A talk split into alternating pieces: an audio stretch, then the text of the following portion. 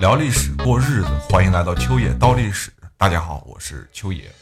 先后干掉了陈友谅和张士诚，那么朱元璋在他的江南一带，哎，已经是没有劲敌了，趋近于一个统一的状态。于是他就在一三六七年的年底，派徐达、常遇春等人开始率军北伐了。我们做一个内容的小铺垫哈。朱元璋这个时候其实还没有完全的统一南方，统一是个大趋势，但是目前来看还没有走到那一步。至少此时的大夏王朝的皇帝啊，明玉珍和方国珍也在另一个地方割据着。虽然没过多久他们被老朱就给灭掉了，但是实话实说，本身上他们是没有什么威胁的。所以朱元璋这才决定把自己的大部分精力都放在北伐战争中。但随着国内的反动势力也好，你说起义势力也好的扩大，元朝的统治者们渐渐意识到了问题的严重性，成吉思汗的血液终于在他们的血管里面复苏了起来。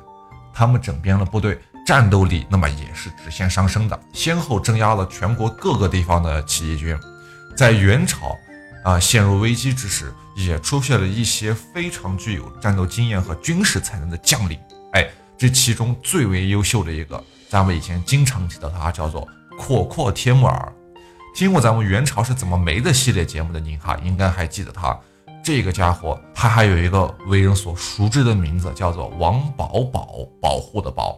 虽然我还是比较喜欢叫他阔阔铁木儿，但是这个名字有点拗口了，哎，我们就还是将就吧，称他为王保保。王保保是元朝名将察罕帖木儿的外甥，也是养子，就是他儿子啊。察罕帖木儿在被奸人所杀害了以后，那个王保保他就承担起了守护元朝廷的使命，并成为了明朝的主要敌人。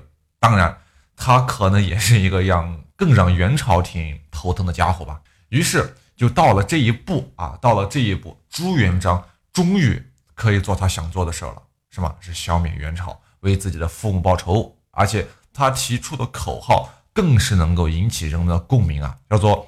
驱除胡虏，恢复中华，立纲成纪，救济思民。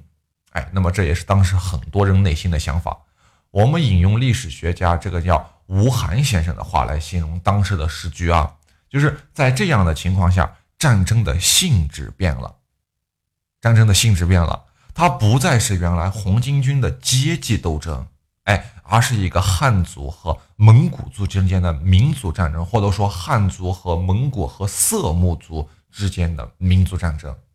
今天的蒙古族啊，当然是中华民族的一部分，这个是没办法否认的，这是咱们的兄弟民族。但是以历史唯物主义的观点来看，当时的人们可能是不大能接受蒙古骑兵的，更不可能像现在一样跟蒙古的朋友们来往的这么亲切与密切。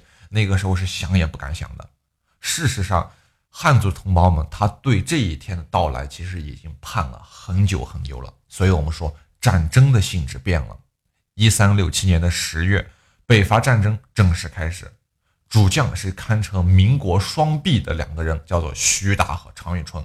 他们并没有让朱元璋失望哈。经过了残酷战争考验的吴军啊，是连续攻破了元朝的防线。用了仅仅三个月时间就占领了整个山东和河南，哎，在这一过程中实在是没什么可写的，因为他的整个元朝的溃不成军啊，不堪一击，还没打到自己这边又跑的这种事情多了去了，数不胜数。在这个过程中，他们还顺便搞定了方国珍。哎，其实我们说句实话，在王保保的心中啊，他有没有把徐达和朱元璋当回事呢？没有，在他看来。徐大军和被他打垮的那些纪律松散呀、战斗力差的农民起义军啊，没什么区别。你们都是土包子出身，是吧？所以在这样极其危险的思想下，他把自己的主力部队拿去打什么了？打内战了，拿去对付与他争权的李思齐等等一系列的陕西一带的势力了。我们叫关中势力，反而把防守的那些重任啊，交给了他弟弟，叫做托音铁木儿。这位托音铁木儿。嗯，咱们说句实话，不错，非常厉害的一个将领，但是和超一流的徐达和常遇春相比，差得远了，对吧？好，徐达和常遇春利用自己的军事行动啊，就是那种行动力，给他上了一堂军事理论课。他还在济南没有回过味儿来，就发现自己驻守的山东已经全线失守了。哎，遍地插满了吴军的旗帜。那时候还不是大明嘛，啊，是吴军的旗帜。徐达、常遇春那是一刻都不停，从山东出发，是兵分两路啊，进攻河南。在这里，他们遇到了北伐过程中吧最为顽强的抵抗。驻守在河南这一块的是元朝现的梁王，叫做阿鲁温。阿鲁温啊，这大哥是个厉害人，他不仅会打仗，最厉害的是他有一个叫做察罕铁木儿的儿子，明白了吧？还有一个叫做王保保的孙子。哎，他是王保保的爷爷，他有也是一个非常有能力的将领，那是能征善战。危急时刻，他正确的认识到了形势，集中了五万大军啊，是在洛水的北岸布阵，等待敌军的到来。应该说，他占了一个非常好的地理位置。这个地理位置给他带来了两点优势啊，这个是书中写的很清楚的。如果敌军敢于强攻，他们就可以召集军队，趁他们渡江渡到一半的时候，打他一个措手不及。而且，即使战斗力不给力，也方便撤退嘛，对吧？那有一条河，有一条江横在那儿，那对面行军的再快，我也有时间跑啊，对吧？他在水里还能比我在路上跑得快？但事实证明，他们确实充分利用了地利啊，是后者会跑，而且没跑掉。当徐大军在到达洛水的时候，他们并没有蒙古军队想象中的那么踌躇吧？啊，他们到了，第一时间就发动了进攻，而且组织进攻者。正是永远当先锋的那个人，谁呀？常遇春。哎，他带领的军队用极快的速度就渡过了洛水，目瞪口呆的援军连反应都还没有反应过来，徐达和常遇春的钢刀就已经架在他们的脖子上了。于是敌大溃，追奔五十余里。就这样，梁王阿鲁温就被做了俘虏了。跑没跑掉？但这并不是说明他们不会打仗，而是整个元朝政府军都低估了明朝军队的战斗力和行军的执行能力。此时，王保保他可能才意识到自己的面对的对手是多么可怕。但说句实话，即使你这会儿意识到了，告诉你晚了。此时离大元王朝的覆灭也仅仅剩下了最后几个月。我告诉你，一切都来不及了。就在徐达与常遇春啊出征山东、大破元军的时候。一个新的王朝在应天宣布了它的诞生。一三六八年正月初四，朱元璋在应天宣布继皇帝位，年号定为洪武，国号为明，大明王朝。当然，在此之前必然有一大批的功臣吧，他劝诫朱元璋要登基为帝。反而朱元璋的这个时候的这反应啊，他的反应应该是十分惊讶的。哎呀！怎么能让我当皇帝呢？我没有这个想法，不不不，然后连连推辞拒绝。我们一般要这么反复来三次，哎，大臣们肯定不会甘休啊。于是磕头的磕头，寻死的寻死。当然，这个不是真寻死，就是一个过程。哎，好像朱元璋不当皇帝，他们就要死下了，是这样的。然后接下来的流程就是，朱元璋为了不让大臣们难过。并且挽救那些要寻死的大臣，就只好勉为其难的说：“好了好了，我登基了啊！不管怎么样，这个啊，为了是满足你们的心意是吧？满足天下人的意愿，这叫顺应天意。哎，你们死不死跟我没关系啊，都不是我要当的，是你们让我当的。好嘞，这句话一说完，不管我们如何鄙视这套把戏，大明王朝都建立了，这是传统，明白吧？这是传统。”王朝建立的事实以及它对历史的深远影响是必然存在的，所有的一切都不只是做作而已，明白吧？就在这一天，明王朝建立了，它以自己独特的生存方式延续了二百七十六年，并将它的影响扩展到了我们每一个人的身上。明朝对整个历史、对整个中华的影响力，到今天依然存在。一三六八年正月初四，这个日子将被历史永远的铭记。在这一天，一个伟大的王朝建立了。我们也不知道那个当年的放牛娃朱元璋坐在他的王座上、宝座上、皇座上、龙椅上，看着跪在下面的文武百官，他的心里会想些什么？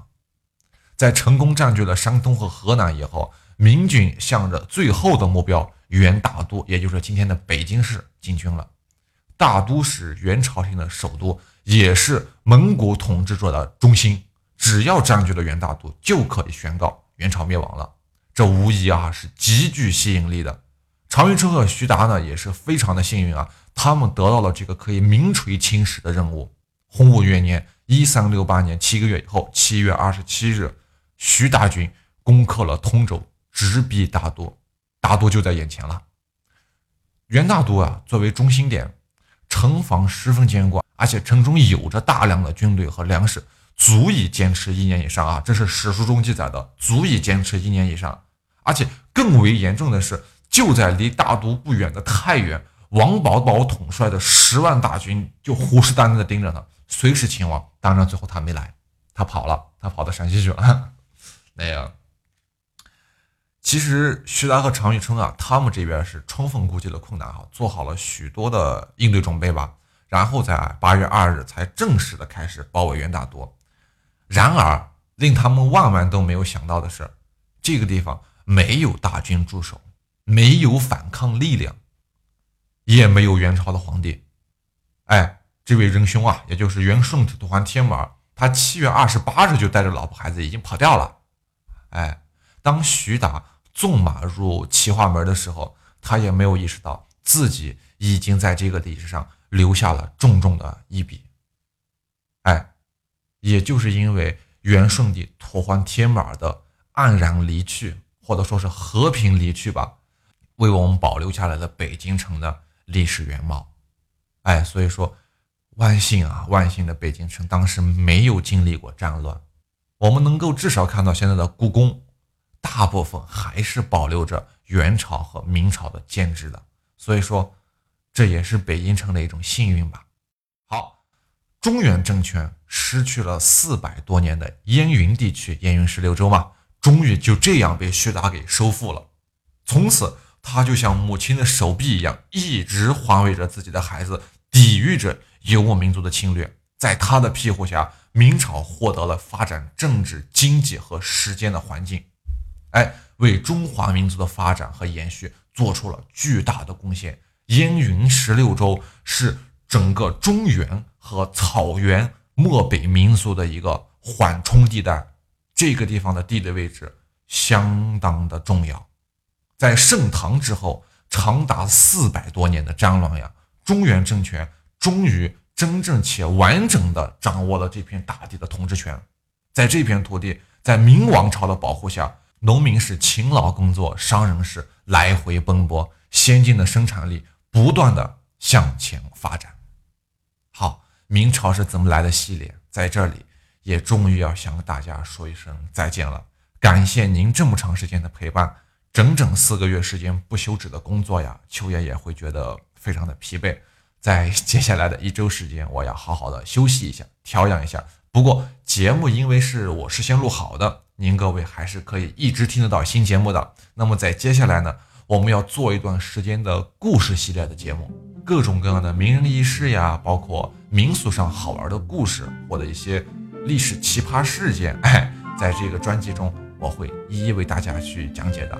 节目呢，还是在咱们这个专辑以每周五集的速度正常更新啊，您可以再接着听。我们下一个系列再见了。如果您觉得秋爷讲的还不错的话，也请您多多的点赞、分享和打赏。您的每一点的支持都是我坚持下去的动力。明朝是怎么来的？最后一期节目，感谢您的捧场，我是秋爷。